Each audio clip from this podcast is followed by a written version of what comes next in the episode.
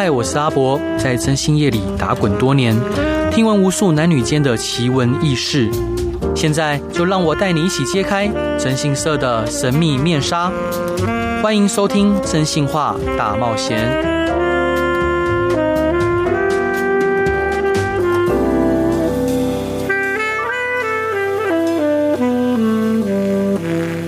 Hello，各位亲爱的听众朋友，大家好，欢迎回到飞碟电台，收听由我真心是阿仔所主持的《真心话大冒险》。嘿，最近有一部 Netflix 上面有上的一部韩剧，它叫做《黑暗荣耀》，不知道各位有没有看过呢？它在里面聊的呢，就是她可能女主角在求学时期，在学校。遭受到同学的，还有包括老师的霸凌。那长大之后，他呃蓄积他的能量，然后一个一个去复仇。然而，现实生活中也存在着许许多多各式各样的霸凌的事件。那今天邀请到的一样是我的好伙伴 CC，嗨嗨嗨，我 CC。所以，CC，你以前有听过或遇过校园霸凌的事情吗？就你周遭，因为你你的个性不太会遇到这样的事情。嗯，我应该说我们没有真的就是在求学时间呢时期，嗯，然后没有真的遇到所谓的 OK 拳打脚踢这种霸凌。对，可是会有时候会排挤一个人，排挤一个人。OK，这也是一种霸凌。对，那为什么要排挤他呢？哎，欸，其实没那个时候不知道为什么大家。嗯，排挤他，你就会有一种哦，我不想坐他位置，然后我也不想跟他好，我不想跟他同一组的这种排挤。其实这种想一想，其实那时候觉得蛮幼稚的。对，就其实你也不知道为什么要排挤他，可是大大家做这件事的时候，你好像不表态好像不行，就是大家抽签啊，我怎么坐他位置？他说你好可怜的，怎么会坐他位置？就是这种。是是，这是一种从众的现象。那心理学上面又叫做一种沉默螺旋。嗯，好，有可能呃，当大家都在做这件事情的时候，如果你不做。哦，那可能就感觉好像怪怪的，然后你也很难去为自己的想法去发声、去表态。那这边我想要分享给大家一个，就是我们呃中华民国一百零六年到一百零八年高中职以下学校霸凌通报及确认件数。我们看到一百最近的一百零八年好了，就是整年好整年通报的件数是七百六十七件，那确认件数只有一百八十五件呢。各位，其实我我相信各位求学阶段哦，可能不见得不见得是自己遇到过，或者可能是周遭的朋友听过哦，或直接或间接的听过或看到。那你相信整个全中华民国的学校里面，就竟然只有一百八十五件被确认吗？我觉得很少诶，而且七百多件我也觉得很少诶。对，这其实是应该里面有很大的黑数哦。对呀，那。我再进一步的聊，譬如说像呃最近啊有办的一个在二十多号的时候哈，我们教育部有办一个活动。那这个活动呢，简单来讲就是可能为了让教育人员重视校园霸凌事件，所以说他就办了一个讲座。那个讲座呢，就针对校龄校园霸霸凌的事件呢、啊、去呃探讨。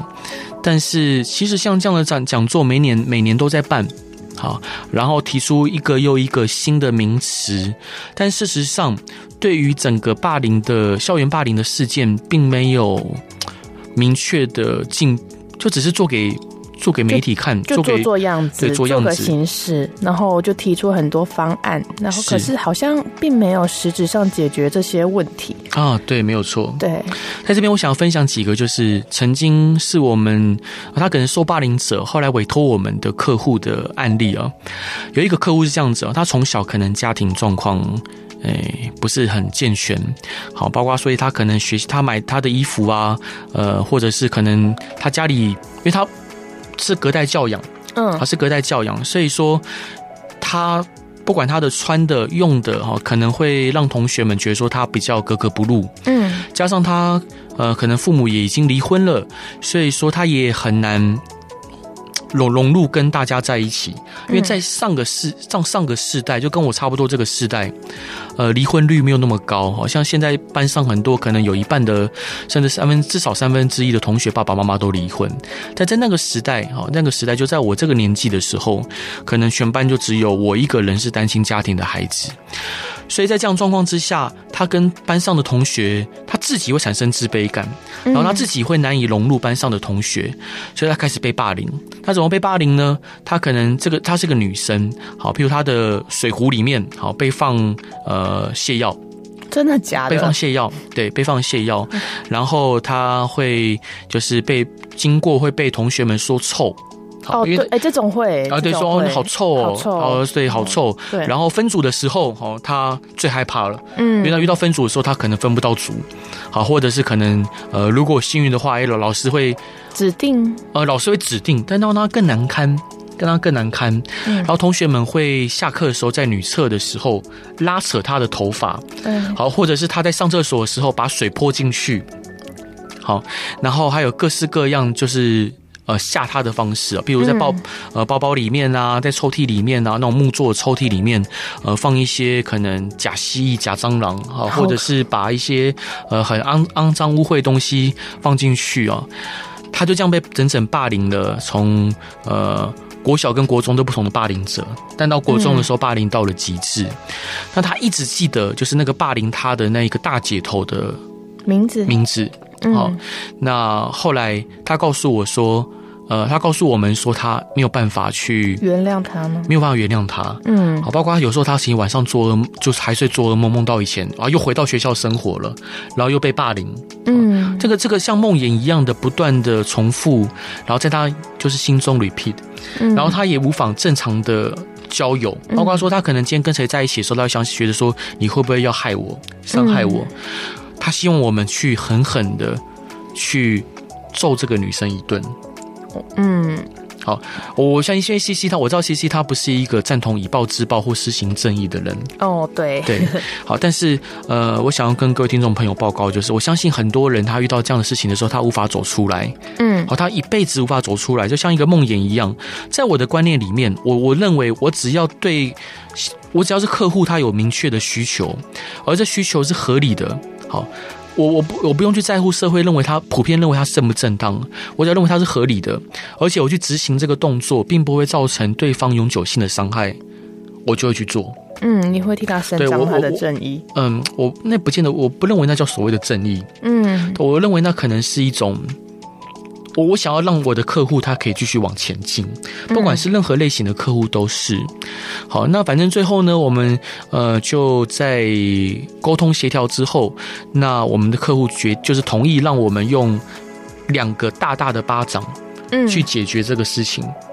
反正呢，总总之后来我们就去执行啊，就是你看到画面里面啊，就是我们呃狠狠的赏赏那个对方那个女生。好像女生女对方那个女生现在长得也非常漂亮，嗯，长得非常漂亮哦。我们就狠狠的赏了她两个大巴掌，而且即使那个拍摄的镜头隔着有一段距离，呃，依然收到音，就啪啪两声很清脆的声音。委托应该很开心，他应该看到会有一种解郁闷的感觉。对，他看到的时候，他就深深吸了一口气，嗯，然后脸上的线条就舒展开来了。啊，对他来说，这是一件。他早就想做，但他没有能力做的事情。嗯，对他，他不敢做，他会怕，对，他会怕。那可是如果这样，他、嗯、他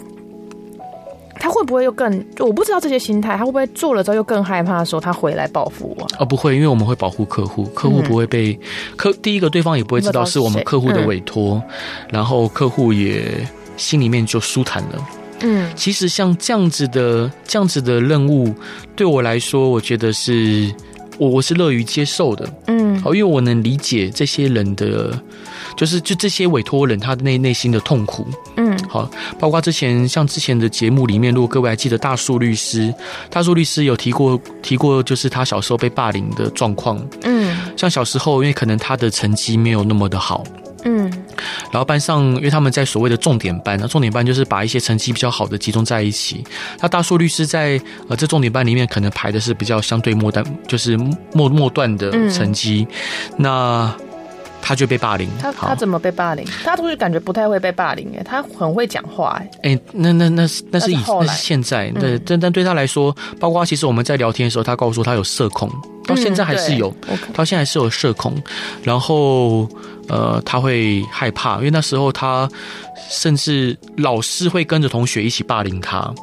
因为霸凌他的同学本身是校长的亲戚哦，这种超烦。然后因为其他重点班很多都是靠关说进来的嘛，嗯、那里面当然包括可能他可能亲戚是某某议员，哦、嗯，某某某某老板的孩子啊，所以他被这些人霸凌的时候，老师会加入霸凌啊。比如说他跟老师说，老师有人对我怎么样，老师会说是你自己，呃，你为什么要让人家不开心？你为什么要那么奇怪？好，嗯，老师会加入这样子的霸凌的行业行行列。然后，像大树律师告诉我说，他到到现在，他现在已经，他跟我年纪差不多嘛，三三十五六岁。嗯，好，他还是会梦到这些内容，就是有时候晚晚上午夜梦回的时候，明明就是该安安安歇的时候，好，当他合上眼睛，那个画面竟然又重新浮现了。嗯，直到当初霸凌他的其中一个男生，呃，过世了，好像是浮潜的时候，呃。就是遇到一些意外，然后过世，嗯、他心里面反而舒坦了，嗯，他反而舒坦了，因为是一个压力来源，对他是一个压力来源，就是光是知道他还活在这个世界上，就让他很不安，对，就很不安，嗯，因为各位听众朋友，因为我相信很多听众朋友应该是过得很幸福的，嗯，但对于很多可能比较弱势的孩子而言，那象征着是象征着一种阶级的剥削。嗯，好，那可能对方可能是特权阶级哦，可能他有呃完完整的完完整的家庭背景，然后他可能呃亲戚是某某议员、某某立委，好，或他爸爸妈妈是某某老板，好，或他可能本身是校长、副校长的亲戚，甚至就是孩子。嗯，好，其实，在我们从就是在读书的过程中，以前有重点班，就常常会有这样状况，然后他们有能力。呃，去霸凌别人，有能力解决这件事情。对，就是当他真的，譬如说，假设今天他可能呃揍了对方一顿，揍了我们受害人一顿，嗯、那受害人的家庭，第一个他们可能也不重视这事情。嗯，哦，就是当当他就是鼻青脸肿的回家，也没有人家人会去关心他，他就算关心了，那关心也是苍白无力的。嗯，可能。就算他很努力的想要去替孩子去争一口气哦，那最后可能明明就是单方面的霸凌跟欺压，最后总是能被学校讲成好像各打五十大板，双方都有错的状态。嗯，然后甚至可能受霸凌者自己要被面临转学，啊，或者是可能得换个地方去读书的窘境。嗯，所以我能理解，就是这些受害者为什么他们会一辈子，嗯。难以难以忘怀。嗯，第一段想分享给大家的歌是林俊杰的《黑暗骑士》哦。那我希望，其实我我在做这个行业的时候，就是我我从来没有觉得自己是什么好人，但我希望可能我能帮某些受害人哈，受害人或者是受霸凌的人，呃。让他们心里面可以好受一些。我们一起来听林俊杰的《黑暗骑士》。各位亲爱的听众朋友，大家好，欢迎回到飞碟电台，收听由我征信社阿宅所主持的《真心话大冒险》。今天要跟各位聊的主题是霸凌。好，当然霸凌有存存在很多种面向，很多种方式哦。除了校园霸凌、网络霸凌以外，那他执行的方式可能从排挤到呃肢体上的呃殴打、羞辱，好各还有或恶作剧哦。其实霸凌，呃，在我们这个社会无处不在。那今天邀请到的是我好伙伴 CC，嗨嗨嗨，我是 CC。对，在这边我再进一步跟各位分享几个故事哦。呃，我先分享新闻哦，像呃，在今年哦不对，去年呢，二零二二年十月十一号的时候，网络上流出呢嘉义市某个高工的同学被。呃，他周遭同班同学疯狂轮殴的影片，好，就是其中一个学生，他可能嗯、呃、就被周遭的同学用各种方式去殴打，嗯，好，去殴打，有原因吗？嗯，但校方就说他们是同学们自己的冲突嘛，是口角冲突。但其实很多时候是这样子哦，可能他们平常都在霸凌一个同学，对。那这同学呢，今天受不了了，他离他就开始就骂对方说啊，你不要再这样对我了，我会生气哦。嗯。对方更开心了，对方更开心了，嗯、然后进一步的去殴打他。对。好，可能一开始是先扒他头啊，或推挤他，到最后可能就是进一步的越来越严重，好，越来越严重。当然，呃，通常像这样的新闻会爆出来，就只有一个原因，好，绝对不是因为孩子们通报，嗯，也不是因为家长替他伸张正义，不是，而是有一个可能好事的学生把他拍下来了，放到网络上，大家才重视这个事情。所以其实这样的黑数是有相当多的哦。嗯，这样情况出现在呃我们生活的每一个周遭。好，出现在生活每一个周遭。我我我想我想跟各位听众朋友报告，就是我的观念是这样子，就是因为其实各位如果听我广播，应该就知道说，其实我非常希望大家重呃，就尽量往好的一面去想，嗯，往光明的一面去看。但是如果我们去呃把这些可能呃比较黑暗的地方，比较在冤手中的负面的事情，我们故意忽略，好视而不见的话，那么好，那么。其实我们那个、那个、那个所谓的光明，那些都是虚伪的，那都是虚伪的。所以我建议，就是我我一直希望说，大家可以重视这些呃各种可能在阴暗面的问题。另外一面，我再跟各位讲一个故事哦，有一个国中的女学生啊，她她的父亲在服刑啊，在父亲在服刑，刑期非常的长，有二十多年啊，有二十多年，大概基本上到这个女生呃。长长长长大成人，嫁给别人，她搞不好他父亲都没有关出来。他在国小升国中的时候，他连制服都买不起。嗯，好，所以说是我们就我就去帮他买制服，然后呃，就是定期送物资给他啊。当然，我们毕竟无法常常陪在他身边。然后平常唯一陪伴他跟养他的，竟然是一个就他的姑姑，嗯，好，他爸爸的妹妹。嗯、爸爸的姐姐，好，爸爸的姐姐，而这个姐姐竟然是一个中度智能障碍的哦的女的的的的一个呃，就算是算是长辈，但有时候其实比他更像小孩子。嗯、然后他就跟这个姑姑相依为命，嗯，然后周遭亲亲戚从来不闻不问，嗯，直到有一天他被同学，好，应该算学校的国中的学长性侵了，被性侵了，被性侵之后，突然所有亲戚出现了。出现了也不是为了关心他，当然可能或许刚刚说，哎，你怎样怎样怎样，但是亲戚出现的目的就只有一个，他要跟对方的赔偿，对对方的就男方男方学长的爸爸妈妈求偿，嗯，为了求偿，所以全部都出现了，所以这个女女生后来就。这个事情让她很受伤，嗯，让他很受伤。那学校有明确明确的，就是有有去做什么处理吗？其实也没有，也没有明确处理。嗯、他们就把它定调成就是这个是两情相悦的。但事实上，什么啊？但但事实上，这个女生她告诉我她是被性侵的，嗯，她被性侵。但是其实，呃，在在这样状况之下，其实无能为力。包括她所有的所有的这些，她所有的亲戚都主导着这次和解，就这和解了。就没事了，嗯，就没事了。那那对对方对方家里也有钱好也有钱，就没事了。后来这个这个国中女生她就开始翘家，好就开始不回家了，嗯，好，因为对她来说，她会觉得说她想要有一个依靠，嗯，她想要被保护着，所以她呃就会去寻求向外去寻求其他可以保护她的人。嗯，好，因为在家里家里找不到。家家里他周遭任何的不管亲戚或朋友，没有人可以保护他，没没有人可以帮他，没有人可以帮他。嗯，我再进一步的说，就其实有很多各位，譬如说可能看到路上看到一些呃八加九啊兄弟啊等等等等，嗯，其实我可以跟各位保证，啊，就是其中有三分之一他们当初都是受霸凌者。我听过很多，就是嗯、就是那些可能呃现在混得不错的一些兄弟啊兄弟人啊。好，要不要是狗狗在叫？不好意思，就是很多混得不错的兄弟呢。他告诉我说，他当初为什么会踏上兄弟这条路？好像本来是功功课很好的，好，本来可能呃很会读书，或者他其实呃小时候在也有又在栽栽培他，结果他就是因为被霸凌，嗯，所以他为了要去让自己不要再被霸凌，变强，他就去加入其他的呃看起来比较可靠的团体，嗯。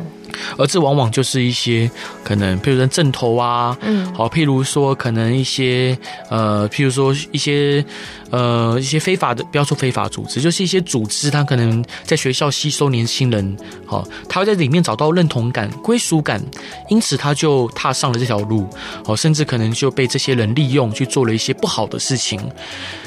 所以，其实校园霸凌的事情。这样子的事件，好，它非但它并不是一个单一的，或者是线下的一个事情，它可能会影响很多呃年轻人跟学生一辈子，甚至可能把他们的人生导向一个完全没有办法去不可逆的，嗯，几乎可很难很很就是几乎不可逆的一个人人人人人生的另外一条一条，呃，另外一条线上。所以，其实我们在呃遇到这样的问题的时候，像我自己本身在像善牧基金会，他们在三重泸州呃有一个少年之家，那里面呢就有很多的孩子们。好，从国小、国中到高中，他这些孩子们呢，大部分都来自于失能的家庭。嗯，那是什么是失能家庭呢？可能他们的呃爸爸妈妈，可能其中一方呃坐牢了，或离婚了，或者有了新的伴侣。好，或他可能隔代教养，甚至可能家里已经没有任何别人。好，就是家家里呃，就是没有，就是就是无法无法履行，无法照顾他们，对，无法用，嗯，对，那可能他们就会在这个地方暂时的呃，就是晚晚上有一个饭可以吃，好，然后可以有个地方可以保护他们。那其实我固定会去那边服务，好，固定去服务，然后看着这些孩子们，那些孩子其实很可爱，每一个都看起来其实跟。他就是他就是没有机会，他他他他没有机会去选择。嗯，他们有些人可能，嗯，这些善牧基金会的职工怎么找到这些孩子呢？我本来以为是社会局哦，新北市社会局通通报，其实不是。这些这些这些这些孩子们有这个机会能到善木基金会的这个少年之家，呃，可以暂时的安歇。主要原因就是这些呃有理想的志工们，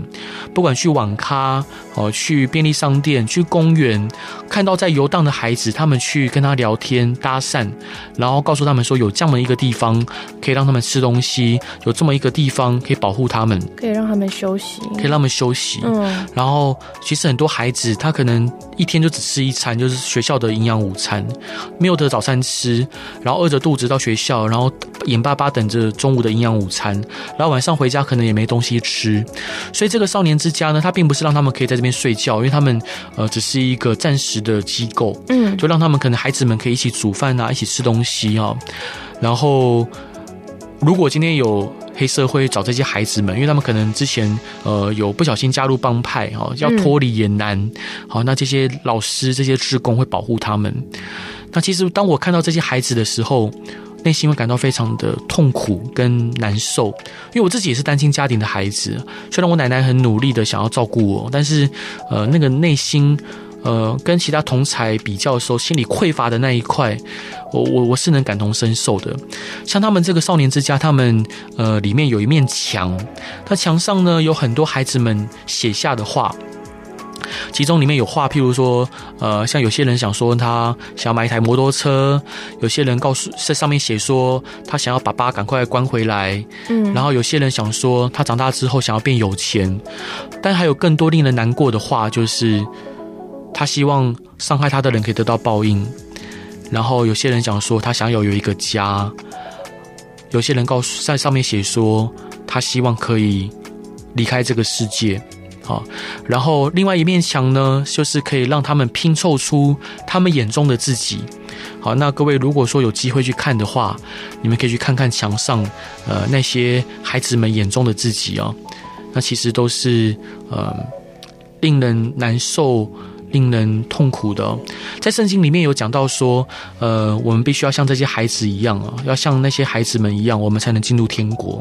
因为孩子们应该是最天真、最无邪，是最呃最最无忧无虑的这个年纪。然而，他们的世界却没有办法无忧无虑，甚至他们连好好吃饭都不可得。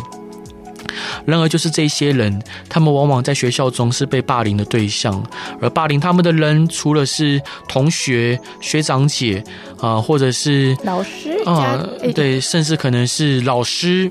啊，甚至可能是呃对方的家长啊。你觉得他们有什么特质啊？你说这些受霸凌的人吗？对啊，没有什么特质，那都是他就是像像抽鬼牌一样，他可能刚好抽到，然后一开一个人先起头，然后其他人开始跟风。哦，对啊，那就是通常没有什么特质。如果说是有什么特质，那就是他家庭通常不是太健全。嗯，好，就不太健全哦。就他家呃，我所谓我我再进一步的修正好了，不见得不太健全，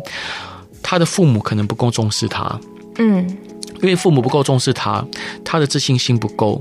嗯，他没有办法及时的去遏制这样的行为，嗯，或他不够有自信、不够乐观，告诉他说，譬如说有些人可以很自然而然转化成一个玩笑话，他转化成玩就是可以反击回幽默，对，他可以转化成幽默，或反击回去，嗯，好，然后就没了。对，但是他们会，他们的他们的反应会让对方觉得说欺负他们是有趣的，嗯，是呃低风险的，嗯，好，是可行的，那霸凌就会开始产生，嗯然后不断的扩大，有一就有二，对，不断扩大。刚开始可能就是一个小旋风，嗯、然后慢慢慢慢就像龙卷，就转化成龙卷风，然后在呃教室里面呢、啊、不断的肆虐。好，嗯、这段想要分享的歌是陈奕的《有病的孩子》，那还是希望说孩子们都能开开开开心心的长大。当然，嗯。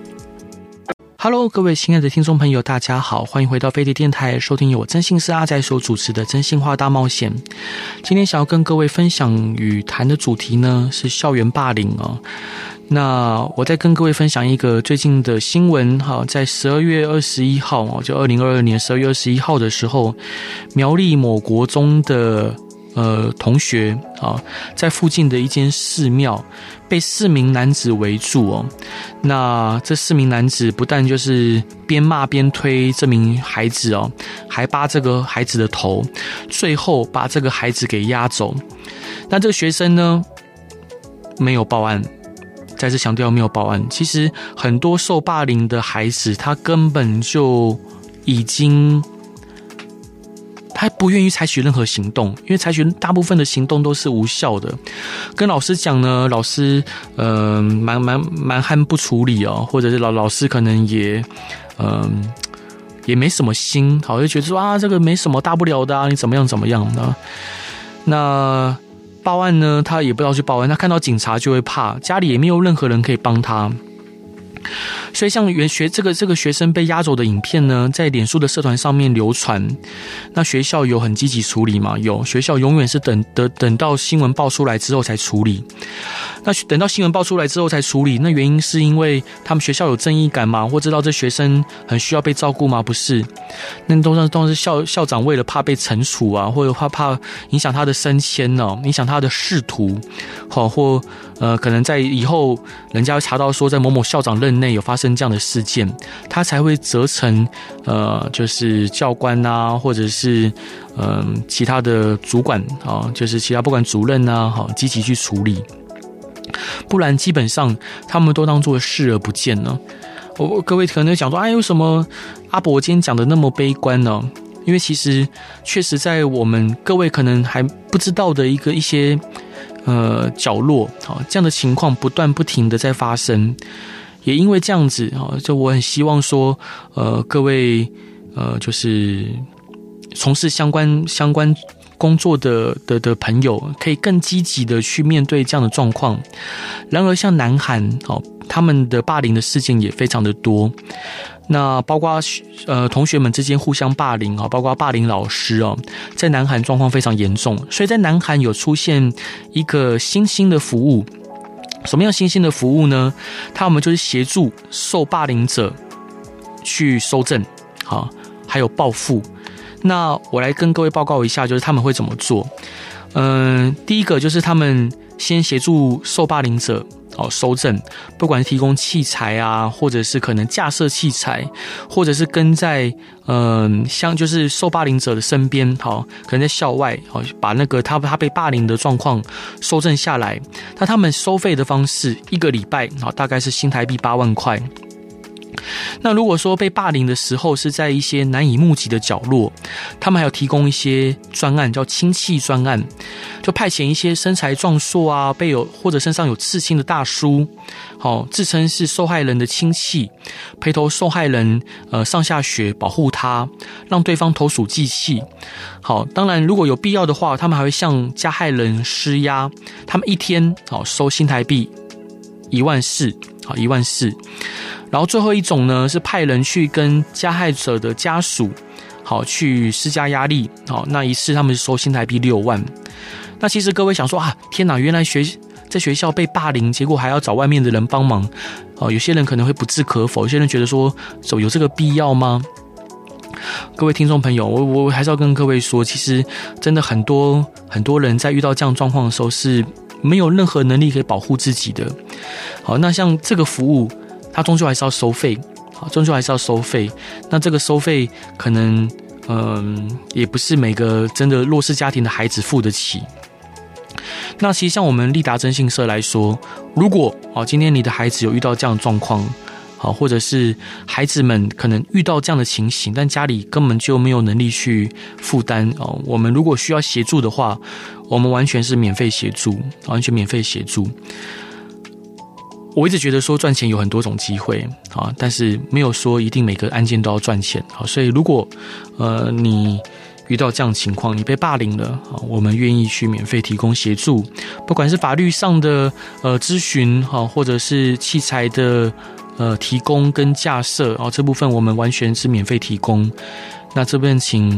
呃，如果说遇到相关问题的朋友们哈，也欢迎来跟我说啊，跟我说，在这边分享另外一个最近我接到的呃案例是这样子哦。有一个客户，他打电话来我们公司哈，他说他的女儿在学校被诶、被性侵啊，是我们呃北部啊某高中啊，他说他女儿被性侵，但他问我的啊问我们的是说他要如何跟学校还有跟对方的家长求偿，我就说那你你女儿还好吗？你有陪伴她吗？有社工介入吗？然后你你你就是。我在言谈之中完全完全看不到任何，就是也听不到任何，呃，他对女儿的关心。他只不断的问我说，有哪一些方式可以跟学校求偿，有哪一些方式可以跟对方的家长求偿。他不断的着重在这些点，但对女儿的关心，呃，付付之血如哦，付之血如。其实我像这样的案例。听到都让我觉得蛮蛮痛苦跟难过的。那我会告诉他说：“你现在当然，你根据法律哈，呃，依依照依法好依法去争取你应有的权益好，然后呃补偿你的孩子哦，那个当然是应该的。但更多的，你应该是要关心你的孩子哦。”哦，他沉默啊。当我这样讲说，他沉默好。那因为我们公司有提供免费法律咨询的服务嘛，最后我还是帮他协助他转介，就是我们公司配合的律师，然后他们去聊。好，但是每每听到这样子的案例跟故事的时候，都会让我觉得非常的无力，让我觉得非常的不知该如何是好。那像这样的故事，则是一个又一个的在我的周遭哦出现。那其实像之前在跟大树律师聊天的时候，他会跟我讲说，呃，包括像有时候我会跟呃我的就跟我那好好兄好好朋友大树律师吃饭嘛，那他跟我讲说，他其实不太敢跟人群接触，他会有社会恐惧啊，社恐，他有他有社恐，社交恐惧，